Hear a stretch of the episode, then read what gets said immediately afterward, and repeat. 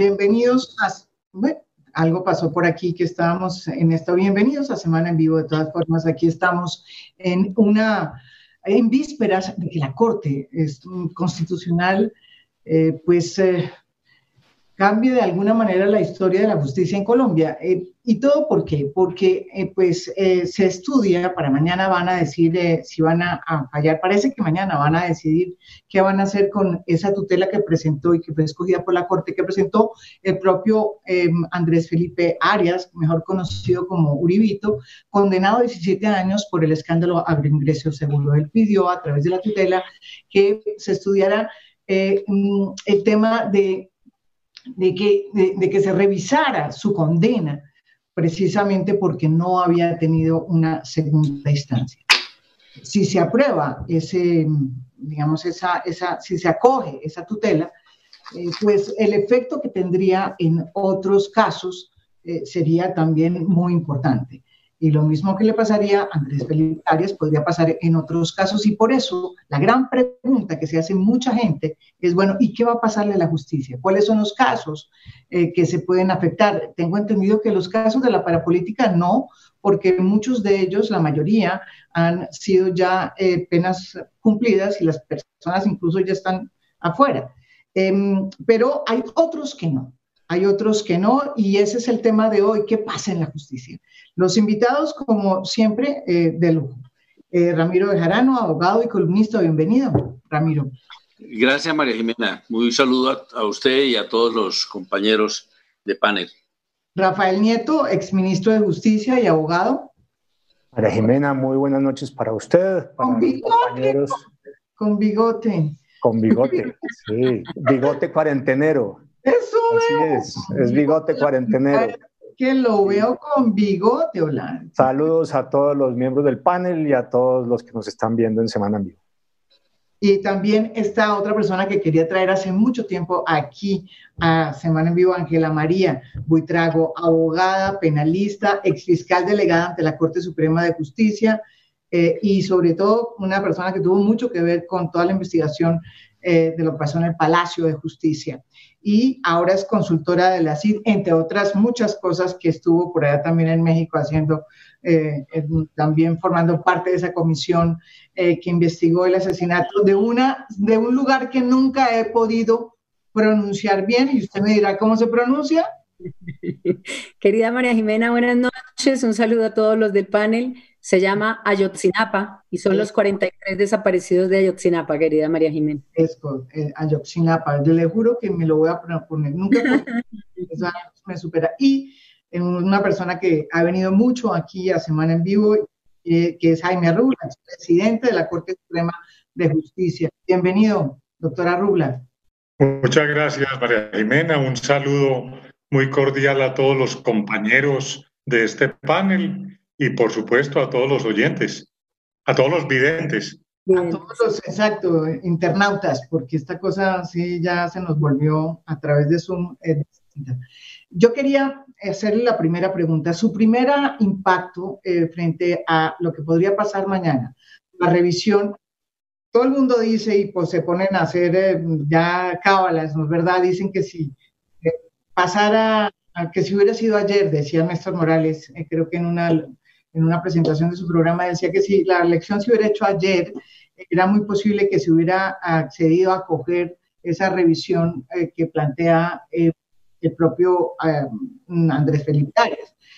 pero yo no quiero preguntar sobre las cábalas de la Corte, yo quisiera preguntar qué pasa si mañana la Corte decide acoger la mayoría la tutela de Andrés Felipe Arias, que pide que se revise su condena porque eh, no eh, tiene una segunda instancia. Esa es la primera pregunta. Ángela María. María Jimena, yo creo que lo primero que tendría que decir categóricamente es que vulneraría su propio precedente, que es muy grave frente a las condiciones en particular. Lo segundo, que se generarían una serie de mm, violaciones también al principio de legalidad y al principio de retroactividad, independientemente de que la doble conformidad tiene un criterio fundamental en los derechos humanos y es un principio del debido proceso judicial, también existe el principio de legalidad y el principio de irretroactividad de la ley.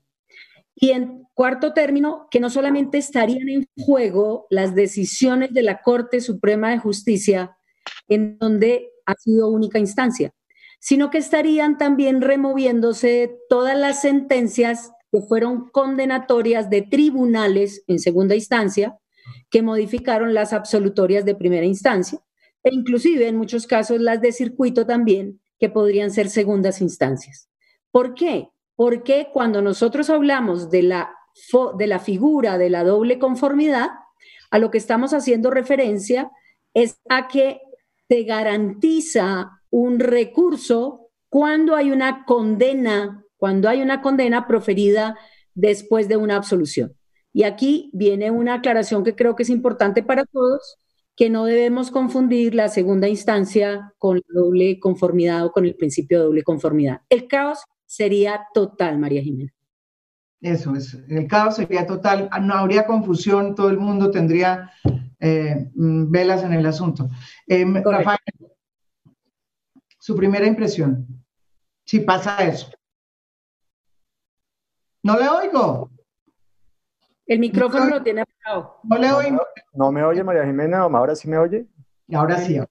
Muy bien. De bigote, carajo. Lo primero que hay que decir es que el derecho a una segunda instancia después de un fallo condenatorio es un derecho consagrado en tratados internacionales, tanto en el Pacto de Derechos Civiles y Políticos como en la Convención Americana sobre Derechos Humanos, que esos pactos estaban vigentes antes de la Constitución del 91 y que obligaban a Colombia. Lo segundo que hay que decir es que hoy la Carta Constitucional reconoce segunda instancia para todas las personas sin excepción, lo tercero es que no tiene sentido que algunas de esas personas queden por fuera de ese derecho y que en todo caso en materia penal sí hay retroactividad en todo aquello que sea favorable para la persona que está siendo procesada o ha sido condenada.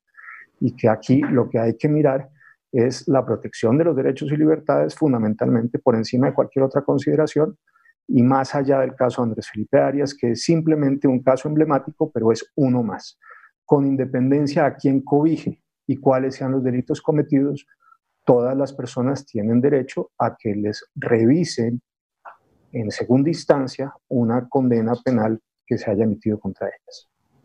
Y no importa que otros casos se caigan, es lo que dice Ángel. No se caen. Eh, lo que ocurre es que hay una nueva instancia que tendrá que hacer las revisiones pertinentes de la primera y esa nueva instancia podrá o confirmar las condenas o revocarlas, pero ese es un derecho que tienen todas las personas con independencia de quiénes sean esas personas y cuáles sean los delitos cometidos. Ramiro. Yo creo que mm, hay que tener, hay que distinguir esto en dos escenarios para, para no tener eh, eh, sorpresas. Lo que dice el doctor Nieto acerca de que en el Pacto de, Derechos Civiles y en la Convención de Derechos Humanos está previsto el principio de la, la segunda instancia, eso es absolutamente cierto. Eso no se va a poner en discusión. Y, por supuesto que es el principal de los derechos humanos de una persona tener la posibilidad de comparecer a una segunda instancia. Pero yo creo que em, eh, aquí lo que hay que eh, es no discutir ese punto, mm, que a mi modo de ver, yo creo que no puede ser eh, motivo para desconocer el principio de la retroactividad de la ley y, la legal y el principio de legalidad. Porque es que en el caso del doctor Andrés Felipe Arias lo que sucede es que él no tuvo derecho a la segunda instancia, pero tuvo en reemplazo de eso otro derecho que fue que lo investigaran y juzgaran los más altos jueces de la República para ese momento. Entonces, eh, él em, lo, que ha, lo que ha logrado o lo que está por lograr es que se venga una, una decisión después de cuatro años de que él fue condenado. El doctor Nieto dice que una persona tiene derecho al, a la retroactividad de la ley en materia penal. Eso también es cierto, pero ese no es un principio absoluto, porque si ya una persona está juzgada y han pasado cuatro años, como en el caso del doctor Andrés Felipe Arias, pues yo creo que hay una consideración de Estado que debe tenerse en cuenta, porque si no, ahí es donde viene el problema que plantea la doctora Ángela María, con el que yo estoy de acuerdo. lo que se va a venir no es solamente el problema en materia penal, hay otro, otra circunstancia eh, muy, muy complicada. Pero déjeme decirle esto que, me, que yo creo que es importante, que era algo que hacía, por ejemplo, el editorial del espectador hoy. El editorial del espectador hoy hace una, un análisis para decir que el razonamiento de la segunda instancia y del principio de la doble conformidad eh, pues tiene algunos visos científicos que pueden ser discutibles o no, y que todo eso obviamente merece respeto, como creo que yo también me inclino frente a, esas posturas, así no las comparta completamente. Pero lo cierto es que en el caso del doctor Arias, el problema más que ese fue que se enfocó sobre la base de que era un perseguido político, que la Corte lo había perseguido, que había sido condenado injustamente y, se han dicho una cantidad de cosas que son inexactas. Por ejemplo, que era un perseguido político y, la gente que suelta ese planteamiento se le olvidan dos cosas importantes. Una, que al doctor Andrés Felipe Arias lo juzgó disciplinariamente el doctor Alejandro Ordóñez, miembro de ese partido, hoy funcionario en, la, en, en, en, Washington, y lo destituyó. Y la primera persona que le inició una investigación de naturaleza penal al doctor Andrés Felipe Arias eh, no fue el, fiscal anterior, ni siquiera el doctor Néstor Humberto Martínez, sino Vivian Morales, que hoy es embajadora del gobierno en, Francia. Entonces yo creo que hay unas cosas que deben tenerse en cuenta. Y termino con esto. A mí me parece que el país no ha caído en la cuenta. Lo que dice Ángela María es absolutamente cierto de lo que le puede ocurrir a la justicia penal. Sí puede haber una hecatombe, un caso muy complicado, pero no solamente en materia penal, también en materia de los juicios de pérdida de investidura que se llevan o que se han llevado en el Consejo de Estado. Allí hay un asunto que no, no, no, no se ha la gente detenido a, examinar eso y allí hay un aspecto muy grande. La causal de haber sido condenado, eh, que aplicó muchas veces para decretar la pérdida de investidura en el Consejo de Estado, pero otras causales, como la indebida destinación de dineros públicos o conflicto de intereses o ausentismo, se fallaron en única instancia y naturalmente tendrían derecho a la doble conformidad si así lo dispone para este caso la Corte Constitucional. Pues habría lo que se llama, eh, lo que ha construido la Corte Constitucional, la doctrina constitucional intercomunis, que es aquella cuando se trata de una tutela aplicable a casos similares. De manera que estamos ante la perspectiva de que no solamente esta decisión de la Corte Constitucional pueda tener los efectos de caos que dice Ángela María, sino también en esas providencias que eh, el Consejo de Estado ha proferido de pérdida de investidura, porque el mismo planteamiento que se estaría dando para el caso del doctor Andrés Felipe Arias tendría que aplicarse en el caso de las pérdidas de investidura, porque allí también fueron sentencias de única instancia las que sirvieron, o de segunda instancia, condenados por primera vez, que fueron las que sirvieron para la pérdida de investidura. O sea, que también se caerían las pérdidas de investidura. Eh, algunas sí, algunas sí. Algunas, pues. Así no que se cayeran, en eso tiene razón el doctor Nieto, no es que se caigan, se ve comprometida. no se caen, tiene razón, sino que vuelven otra vez a iniciar para la segunda instancia. Eso, eso más o menos eh, quedó claro. Eh, doctora Rula, usted que es, eh, fue presidente de la Corte Suprema de Justicia. a ver, María Jimena, yo me voy a mirar el origen de la institución. Los constituyentes del 91 hicieron dos diseños. Uno, para todos los mortales, doble instancia, artículo 29, cumpliendo todos los compromisos internacionales. Dos, para los aforados, es que no nos olvidemos, son aforados. ¿Quiénes son los aforados? Los altos dignatarios de la República, presidente, ministros, magistrados, fiscal, procurador, generales, etcétera.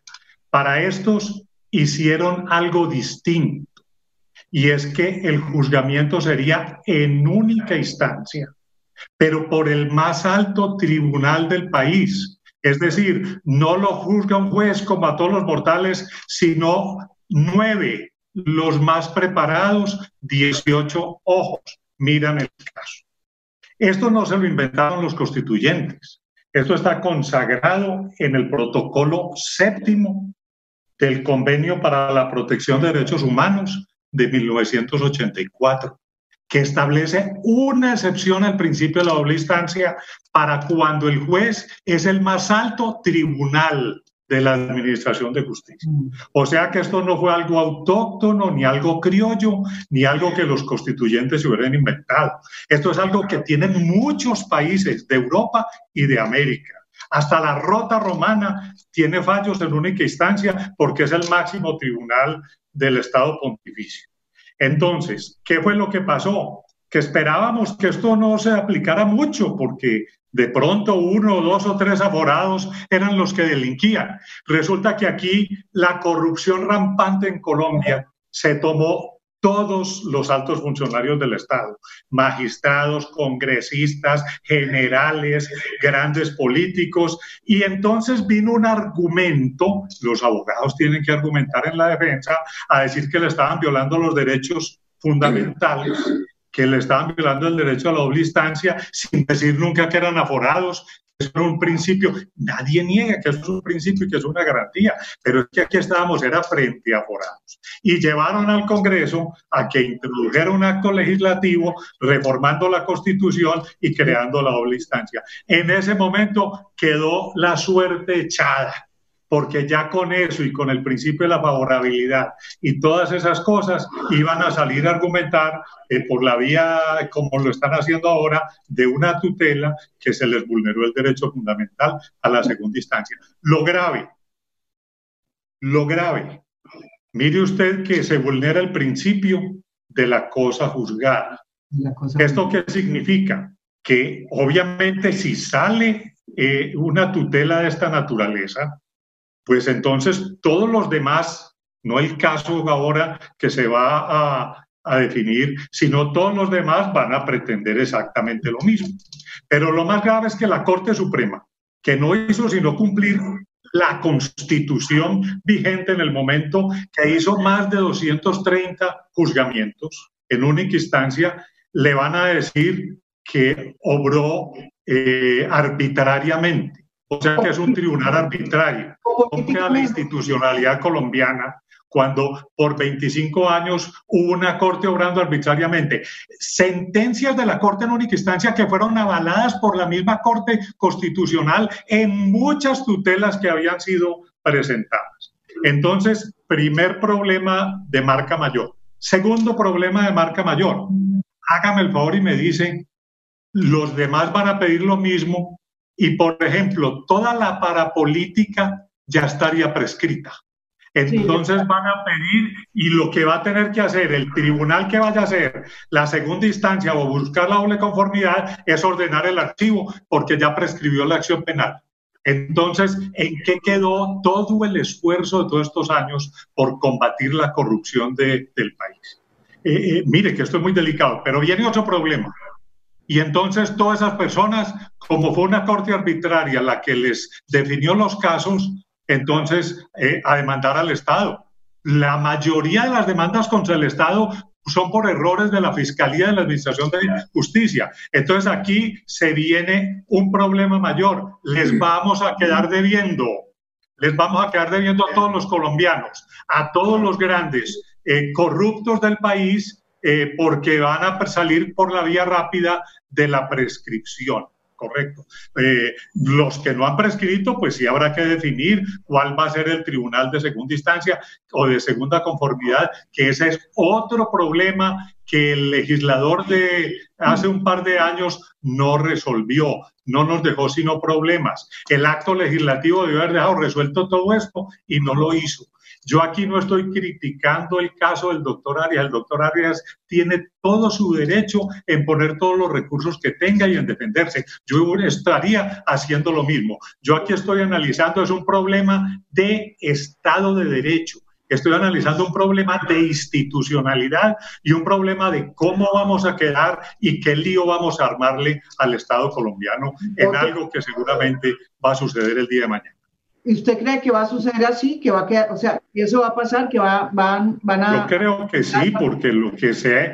Yo no conozco pues la ponencia ni me faltaba, pero lo que se ha filtrado es que eso ya la suerte está echada. Ya lo que están definiendo es la retroactividad es desde el 91, si es desde que se adoptó el convenio interamericano o si es posterior. Es decir, están definiendo es eso. Y eso va a tener repercusión en todo lo que la Corte hizo durante, durante 25 años, que no hizo otra cosa que lo que le tocaba, que era aplicar la constitución. Es que el diseño estaba en la misma constitución. Y otra pregunta, lo que dicen muchos es que este sistema que estuvo vigente hasta el 2018 funcionaba perfectamente, solo hasta cuando a nadie le molestaba, solo cuando empezó a actuar la Corte en, eh, en, en momentos muy difíciles, como por ejemplo la parapolítica ahí empezó a, pelearse por el tema de, la doble instancia y con temas como el agroingreso seguro. Antes no hubo discusión. Eso era lo que, o sea, ¿no es verdad? ¿Durante cuántos años no hubo pues discusión? Pues digamos, María Jimena, que en este momento se volvió sonoro correcto.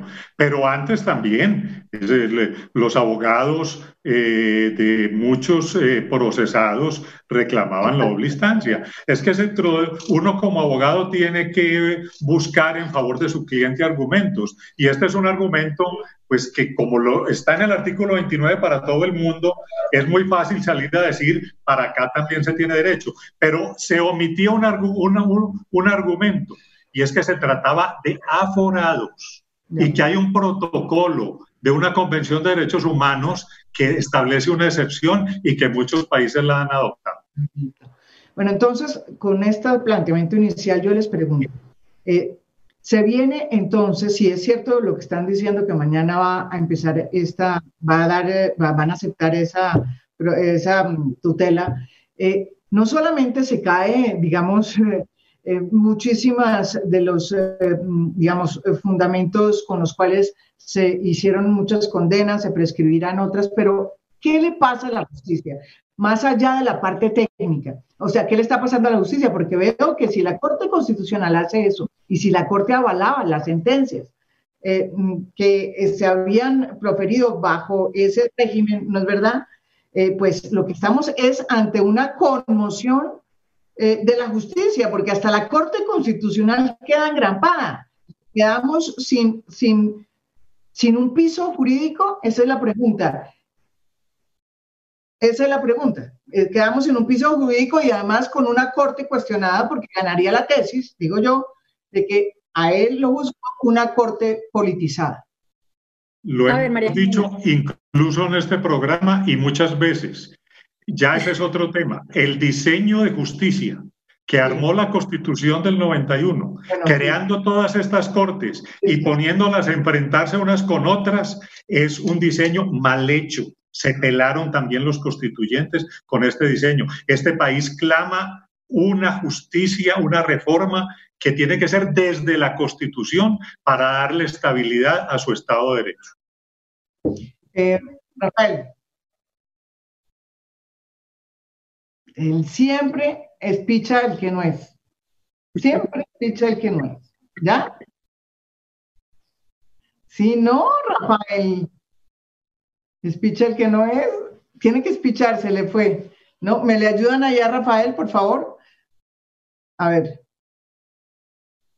No, no se oye, no se le oye. Eh, me, me ayudan ahí, por favor? ¿Me le ayudan, por favor, a Rafael? Ángela María. Ángela a ver, María. Jimena, yo creo que es importante tener claridad en dos cosas. Yo creo que están enfocando mal la figura de la doble conformidad. Y creo que el problema central está en respecto. La doble conformidad como un derecho subjetivo, pero otras han establecido tanto la convención como el pacto, lo que significa es que yo tengo derecho cuando me condenan en segunda instancia al recurso frente a esa condena. Y entonces aquí creo que hay que hacer claridad, porque los casos de los aforados es que se tramitan en única instancia. La decisión de la única instancia, no solo con los argumentos que han dicho tanto el doctor Arrula como el doctor Ramiro, significa entender que lo hacen la mayoría de magistrados que son de las más altas cortes, sino que además la confusión entre segunda instancia y doble conformidad es la que ha permitido este juego macabro. Porque no es lo mismo hablar, y lo dije desde el principio, de segunda instancia que de doble conformidad. Y la segunda instancia tampoco está garantizada para todos los procesos. La doble conformidad está garantizada únicamente por la Convención en los procesos de condena. Punto. Y aquí el segundo punto que yo quiero aclarar que me parece muy importante es que si es un derecho subjetivo, es un debido proceso legal, como llama la Convención, como llama la Corte Interamericana. Pero es importantísimo entender que el tema del principio de cosa juzgada también es un principio. Ya han mencionado tanto el ex magistrado como el doctor Ramiro el tema de cosa juzgada.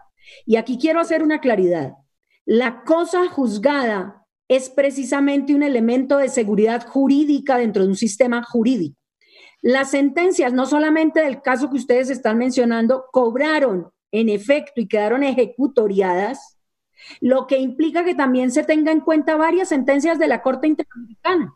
Y entre esas, la sentencia Mohamed Argentina y la sentencia Ulloa, en donde efectivamente ustedes van a ver que la Corte dice, hay derecho a que se tenga esa doble conformidad mientras no esté ejecutoriada y no haya cobrado fuerza de cosa juzgada.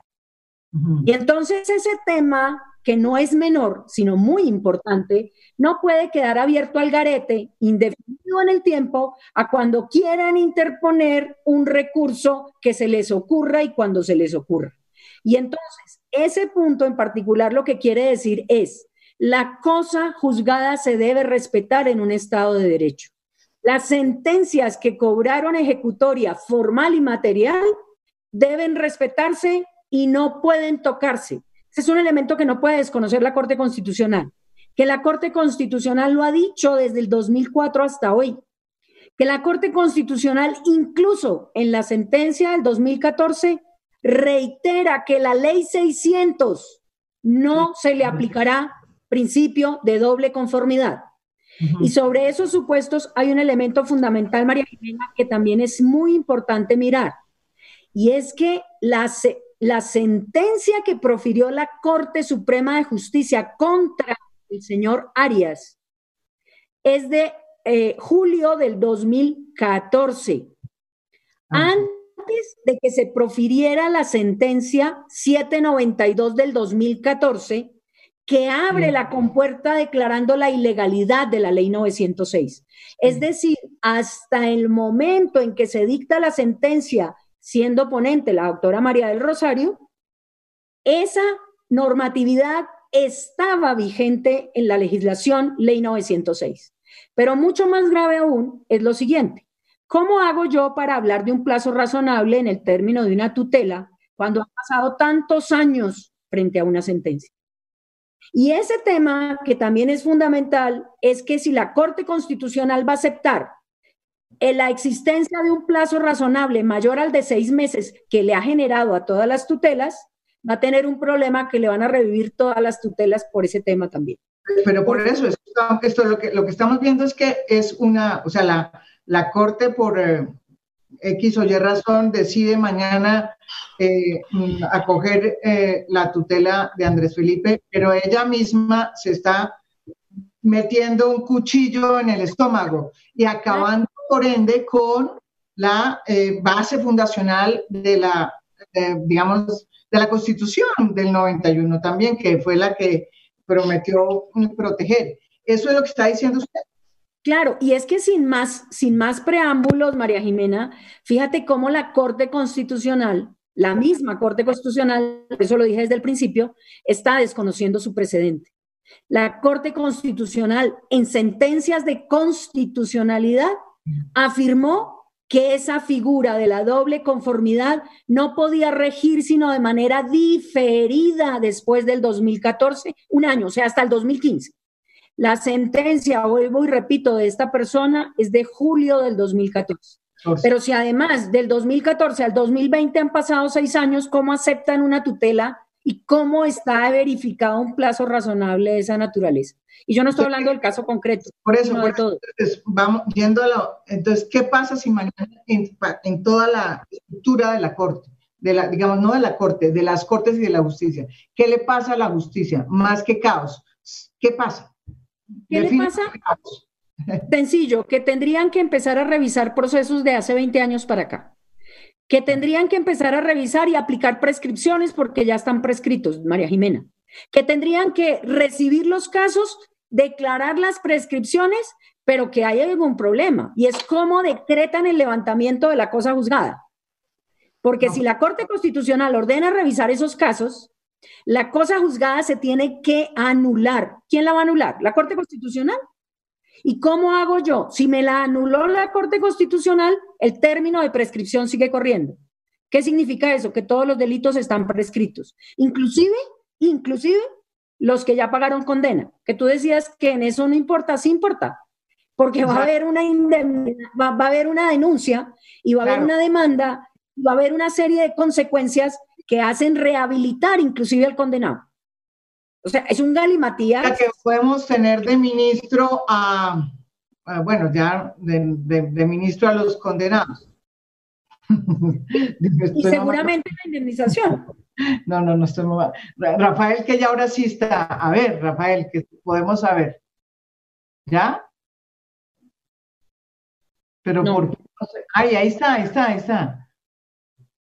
No, ¿por qué no habla? ¿Por qué no entra? ¿Por qué no, no se le oye? Tiene un problema con el audio, con el audio. Ahí ya, ahora sí, ahora sí. Muy bien. No. Entonces, ahora sí. voy rápidamente con los distintos puntos. Lo primero hay que, que decir es que la misma constitución establece que en materia penal, no en otras materias, en materia penal, y con esto lo que quiero decir es que la preocupación de Ramiro Bejarano se puede descartar porque no tiene por qué aplicarse este principio sino a lo penal.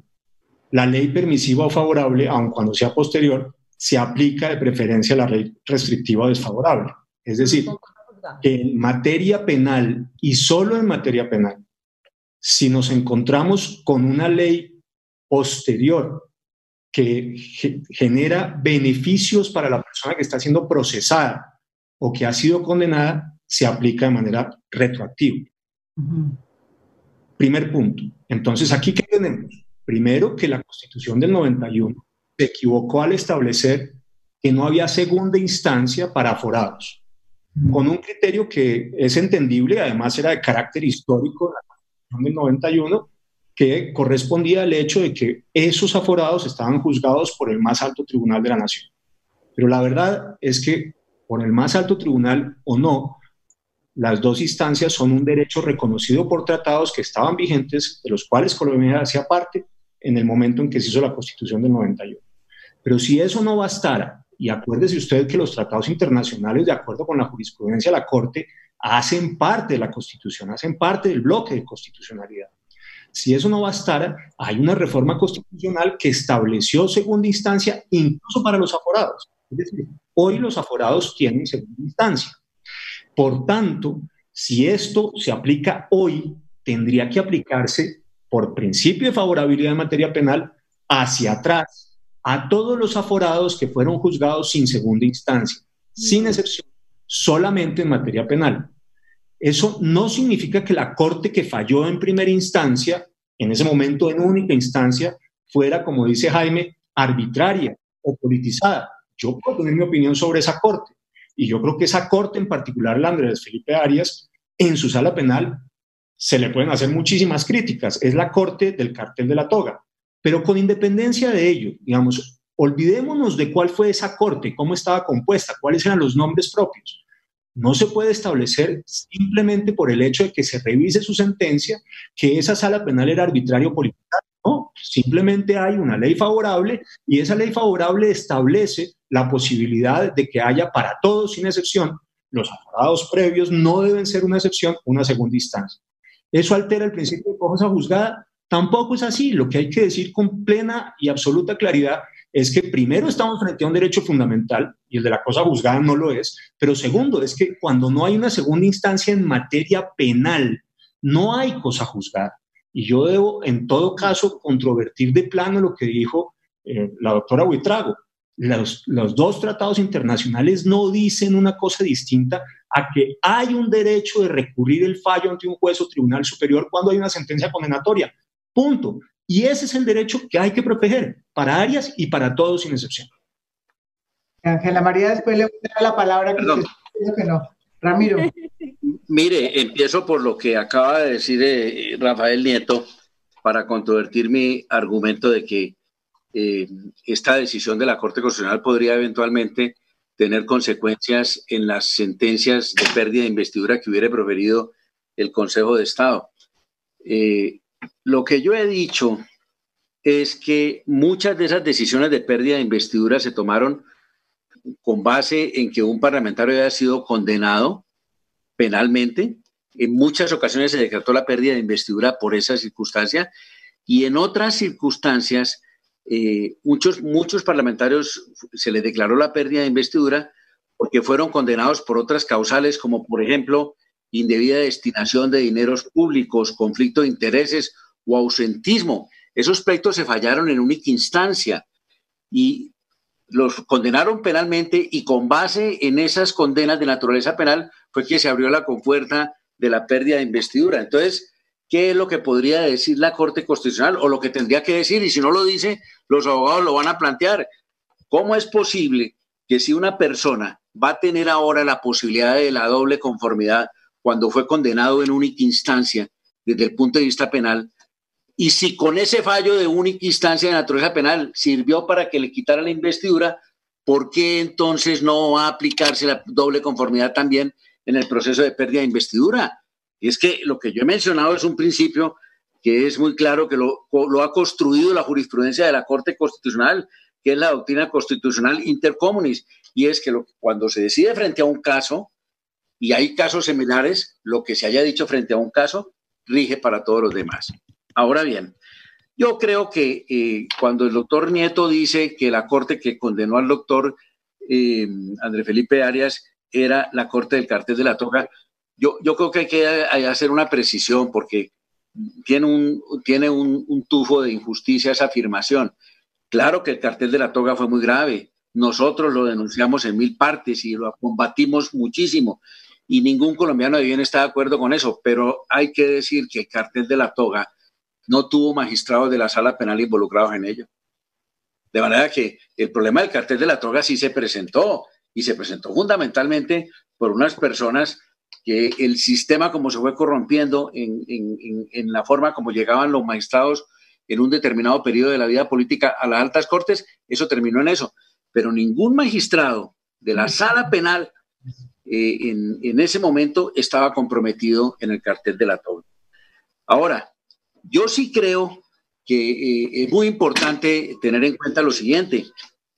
¿Qué puede pasar? lo primero que a mí me parece asombroso, y se lo digo como colombiano, más que como abogado, es cómo es posible que una decisión de esas tan importante, ya el país la conoce, ya el país da por cierto que va a ser así. ¿Qué es esa cosa que está sucediendo que la Corte Constitucional, un fallo de tanta trascendencia y de tanta importancia, eh, ya lo conocen? El doctor Arrula dice que están simplemente ajustando unos pequeños detalles para saber desde cuándo opera o no eh, la prescripción.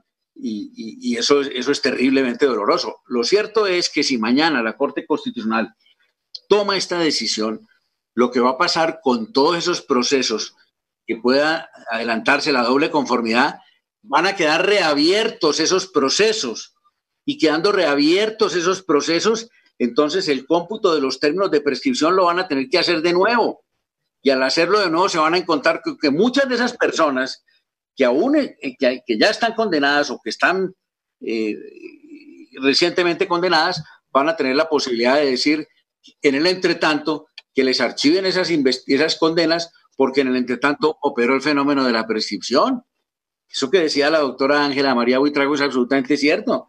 Yo creo que la Corte no, que está por darse un tiro en el pie, está por darse un tiro en el pie, pero sobre todo generar un conflicto, un, choque muy complicado entre las distintas eh, corporaciones judiciales. Ajá. ¿Y usted cree que se van, o sea, como decía Ángela María, y esta es una pregunta que hago yo, que la causa final de todo, o sea, el efecto final, perdón, de todo esto, va a ser que se van a, pues a reivindicar a, a, los corruptos, porque pues van a terminar, como dice el doctor Arrubla y Ángela María, eh, apelando a toda suerte de demandas y de todos, y van a terminar siendo em, resarcidos, digamos, eh, mm, por eh, la condena que además ya fue ejecutoriada, porque es que incluso los, que, los que ya no tienen eh, ya no tienen ese problema pueden también apelar. ¿sí? No le quepa la menor duda, María Jimena, si es que, lo que como decía el doctor Jaime Arrula, es que involucraron al Congreso en una reforma constitucional que concluye con el acto legislativo número uno del año 2018. Precisamente para eso, para darle sustento, para venir a decir hoy algo que jurídicamente no es cierto, decir, no, es que como esa reforma está vigente, tiene que aplicarse ahora el principio, el principio de favorabilidad, inclusive para el doctor André Felipe Arias, ignorando que cuando él fue juzgado, fue juzgado de manera especial porque era un aforado. Y entonces, con base en ese acto, si, con si, si llegaron a la audacia de sacar adelante el, el acto legislativo, que como dice el doctor Arrula, lo dejaron incompleto porque hay una cantidad de problemas jurídicos muy grandes, tengan la seguridad que si mañana la Corte Suprema, eh, la Corte Constitucional llega a dictar esa sentencia, al otro día va a haber infinidad de peticiones similares de las que pidiendo la revisión de las condenas que se hayan proferido en, en, única instancia por la Sala Penal de la Corte Suprema de Justicia. Y muchas otras sentencias. Pero, pero habría que decir en todo caso, y eso me parece importante, que es que la segunda instancia no garantiza que haya una confirmación de la primera, de la primera sentencia o que haya una revocación de esa primera sentencia. Es decir, es perfectamente posible que en esa segunda instancia se mantengan las sentencias y las condenas. Eso es cierto. Lo que puede, lo que puede, lo que puede pasar, Rafael, perdón, perdón, termino la idea. La idea es, es, eso que tú dices es cierto, eso es cierto. Lo que puede pasar es que en la revisión de todas las sentencias va a operar el fenómeno de la prescripción. Claro. No, no yo creo que en eso la Corte puede operar eh, eh, con facilidad estableciendo que los términos de prescripción no operan en este caso. Y lo que puede. también perfectamente pasar es que sí, que en algunos de los casos la nueva instancia entienda que esa fue una sentencia injusta y corrija. Y eso creo que en mi opinión lo que debemos hacer es aplaudirlo y no criticarlo. Es decir, si hay unos casos donde la sentencia es injusta, donde la sentencia no corresponde a lo que debiera ocurrir y es posible que se haya equivocado la sala penal de la Corte en ese momento, pues qué bueno que haya una segunda instancia que pueda corregir ese error. Ahí lo que estamos haciendo es justicia y estamos defendiendo el derecho. Habrá muchos otros casos en que confirme la sentencia. Me parece que no deberíamos tenerle temor a eso. Si en algún caso revoca, pues bienvenido sea porque entenderemos que en ese caso en concreto no se actuó conforme a derecho, la sentencia no era justa y se hizo una corrección. En todo caso, aquí hay que defender un derecho general que está en los tratados, que es este, una segunda instancia para todos sin excepción. Los tratados no hacen excepción. A la Pero doctor Nieto, Ninguno. ese es un argumento, ese es un argumento que tiene doble filo y le voy a decir por qué. Le voy a decir porque usted no puede decir genéricamente que todo se puede revisar en cualquier momento. Y el principio de retroactividad tampoco aplica así. Pero sobre los supuestos que yo le quería contar a Jimena en particular, de la sentencia SU 215 del 2016, que, que miró los efectos de la sentencia 792, la misma Corte Constitucional fue categórica y dijo, surtirá efectos desde el 25 de abril del 2016 en los procesos que no hayan cobrado ejecutoria. Y entonces volvemos a lo mismo. La sentencia del 2014 cobró ejecutoria porque no, se le interpuso nada más ni se intentó la tutela en ese momento. Esa sentencia es un precedente de constitucionalidad y la 792 también, que fue diferida. Y entonces ahora usted me va a decir que la misma Corte Constitucional va a ignorar sus propias sentencias. Pero, un aspecto fundamental, pero doctora usted, un aspecto fundamental que tiene sobre la base, doctor Nieto, de los derechos humanos. Para mí es un derecho humano, un derecho subjetivo. Pero vuelvo y digo, hay una gran confusión entre segunda instancia y la doble conformidad. Esto es doble conformidad, no segunda instancia. Y sobre esos supuestos son figuras diferentes, lo ha dicho la Corte Interamericana, lo ha dicho la Corte Europea, lo ha dicho la Corte Constitucional y lo ha dicho la Corte Suprema de Justicia. Entonces hablemos de los fenómenos que son. No es segunda instancia y la segunda instancia, usted lo sabe, no está garantizada para todos los procesos. La doble conformidad. En todos los casos penales, los tratados internacionales, cuando, la segunda instancia no, cuando hay condena, admite. Eso es doble conformidad. Eso es doble conformidad, no segunda instancia. Si usted lo quiere llamar de esa manera, llámelo de esa manera, pero es que no quiero confundir a la gente. Lo que es, claro es que en los procesos estamos aclarando. Perdónenme, en los procesos penales, sin excepción, los tratados internacionales establecen que una persona que haya sido condenada penalmente tiene derecho a recurrir a un superior a que revise esa decisión. Y a eso es a lo que nos referimos. Y ese es el derecho que se le está negando a unos aforados aquí.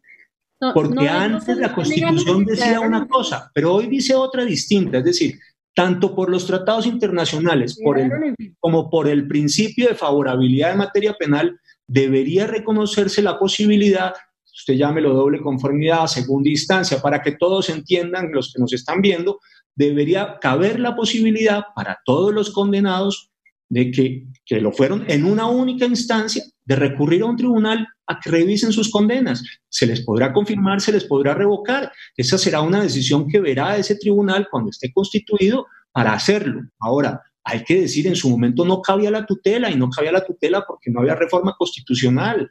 Y además hay múltiples casos, no uno, múltiples casos de revisión de sus propias decisiones por parte de la Corte Constitucional. Aquí hay una nueva y no me parece que eso sea ni grave ni especialmente desafortunado. en este caso concreto, defiende un tratado de derechos humanos, no, un derecho humano fundamental. que pueden suceder, doctor Nieto. No, no es indiferente no es indiferente, perdón, no es indiferente distinguir entre el derecho a la doble conformidad con la segunda instancia.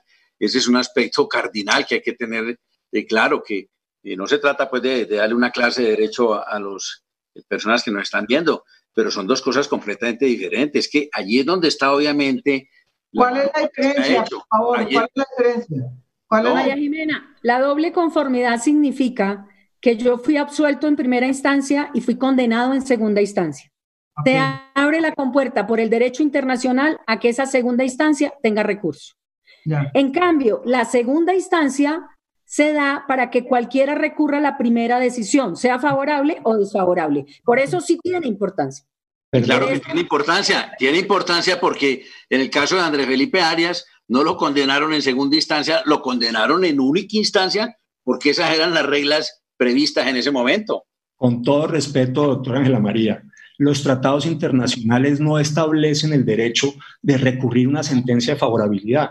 De hecho, ese es un elemento que es altamente discutible a la luz de los tratados internacionales de derechos humanos, porque allí lo que podría caber cuando se revisa una sentencia favorable es que habla, haya doble juicio.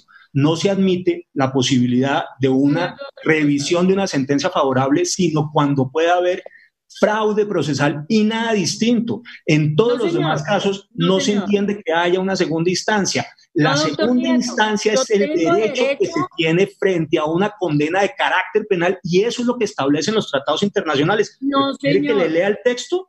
Yo tengo segunda instancia como víctima cuando absuelven al sujeto que está siendo procesado. Tengo segunda instancia.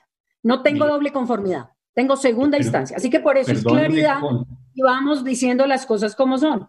Con todo respeto le voy a leer lo que dicen los tratados internacionales. Artículo octavo del Pacto de Derechos Civiles y Políticos. Derecho de recurrir del fallo ante juez o tribunal superior. Punto. El artículo 27 eso es todo lo que dice el derecho eh, de la Convención Interamericana. ¿Y qué es lo que dice qué es lo que dice el artículo 14 del Pacto de Derechos Civiles y Políticos? El derecho que tiene toda persona declarada culpable de un delito tendrá derecho a que el fallo condenatorio y la pena que se le haya impuesto sea sometido a un tribunal superior. Eh, más claro no puede ser, perdóneme. No, con todo respeto. Usted, tiene que diferenciar las dos figuras. No, dice claramente que es un fallo condenatorio. La segunda instancia es para los fallos condenatorios, no es para los fallos favorables. No, señor, para los fallos favorables yo tengo derecho a segunda claro. No apelar, doctor Nieto. Usted, perdóneme, ese, no es un, ese no es un derecho consagrado en los tratados internacionales, es lo que le estoy diciendo doctora Huitrago. lo que está consagrado en los tratados internacionales es la doble instancia cuando hay sentencia penal condenatoria. Pero es que eso se llama doble conformidad, doctor. No hay segunda instancia. Perdóneme, usted acaba de describir la doble conformidad de una manera distinta, diciéndole a, María Jimena que la doble conformidad era cuando había sentencia favorable en primera instancia y se recurría y había una sentencia condenatoria en segunda. Claro, porque tengo que garantizar. lo que estoy diciendo yo es otra cosa. Lo que consagran los tratados internacionales es la doble instancia con condena en, carácter penal. Punto. Así de claro.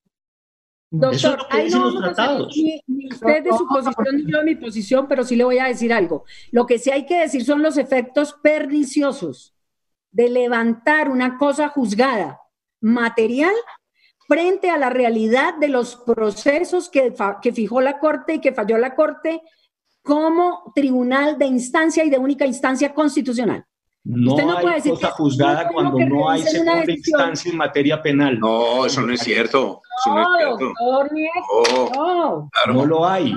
Claro que sí. Para, los que no. No a la luz de los tratados internacionales de derechos humanos. Mire, con ese principio de cosa juzgada con, ese argumento es que van a al derecho al debido proceso. Con ese argumento es que van a llevar a la prescripción todos los asuntos que tendrían que revisarse. Ese es el argumento. Bueno, a ver, doctora Rula. Déjeme, déjeme decir una cosita adicional. Déjeme decir una cosita adicional para controvertir a, a, Ramiro cuando decía que esa sala penal era, no tenía problemas. En esa sala penal estaba José Leonidas Bustos. En esa sala penal estaba Gustavo Enrique Malo. En esa sala penal está otro señalado nombrado dentro del tema del cartel de la toga. Por lo menos tres estaban metidos entre el problema, doctor eh, Ramiro. Acuérdese quiénes eran los miembros. ¿Y qué tienen que ver eso? Pero no estaban, no estaban vinculados en ese momento a ningún proceso penal. No, no, no, ciertamente no. Hemos descubierto que hacían parte del papel de la toga después. Entonces, a, eso sí se le aplica la retroactividad. No, no, no, no, en absoluto. Lo que estoy diciendo es que no se puede decir que no hicieran parte del cartel de la una, toga. Una cosa unas cosas y una cosa estrecha para las otras. No, en ese momento la Corte no tenía ninguna la sala penal no tenía ninguna tacha frente a ellos. Absolutamente, todas las hemos descubierto después, Ramiro. Es absolutamente cierto lo que usted está diciendo, pero no significa que esos magistrados no estuvieran metidos en el cartel de la toga. Lo y aún así, suponiendo, no, pero es que esa sí es una suposición muy, muy arbitraria, pues. Además, no pueden hacer... Como se descubrió después, todos son miembros del cartel de la toga. No, no, no, no, puede yo no diciendo eso. Claro, eso, eso es lo que criticaba hoy el editorial del espectador. El editorial del espectador hoy decía y puede que el doctor André Felipe tenga un argumento jurídico que es respetable, pero lo que no puede ser es que eso se monte sobre la falacia de que todas las cortes y todos los magistrados son bandidos y que fue una persecución política. Eso yo no, he dicho eso. Yo no he dicho eso. Yo lo que estoy diciendo es una cosa distinta y es que en esa sala penal había por lo menos dos, yo me temo que probablemente más, pero dos miembros del cartel de la toga, Bustos y Malo, de entrada. Eso es una realidad. Malo llegó después. Malo llegó después. No, no, no. Votó esa decisión, doctor. Doctora por favor, dejen hablar. Bueno, vamos a ver si se puede decir ah, alguna ah, conclusión ah, final. Yo simplemente quiero recordar que no fue un capricho de los constituyentes del 91 que los aforados se juzgaran en única instancia. Hay un protocolo que es el 7 del Convenio para la Protección de los Derechos Humanos de 1984, que fue lo que aplicaron y que muchos países del mundo lo aplican. Eso no es exótico, correcto. Se trata de aforados, no del ciudadano común y corriente, que sin lugar a dudas tiene derecho a la garantía. Lo que ha, dicho la doctora Ángela María es muy claro. Lo que se requiere hoy, según toda esa discusión que están armando, es que para que haya cosa juzgada penal se requieren dos sentencias conformes condenatorias, como en la nulidad de los matrimonios eclesiásticos, que si no hay dos sentencias conformes, no hay nulidad. Por eso hay no dos, sino tres instancias para que se pueda buscar esa conformidad. Aquí nos vamos a meter en un lío de marca mayor, porque también están los derechos de las víctimas.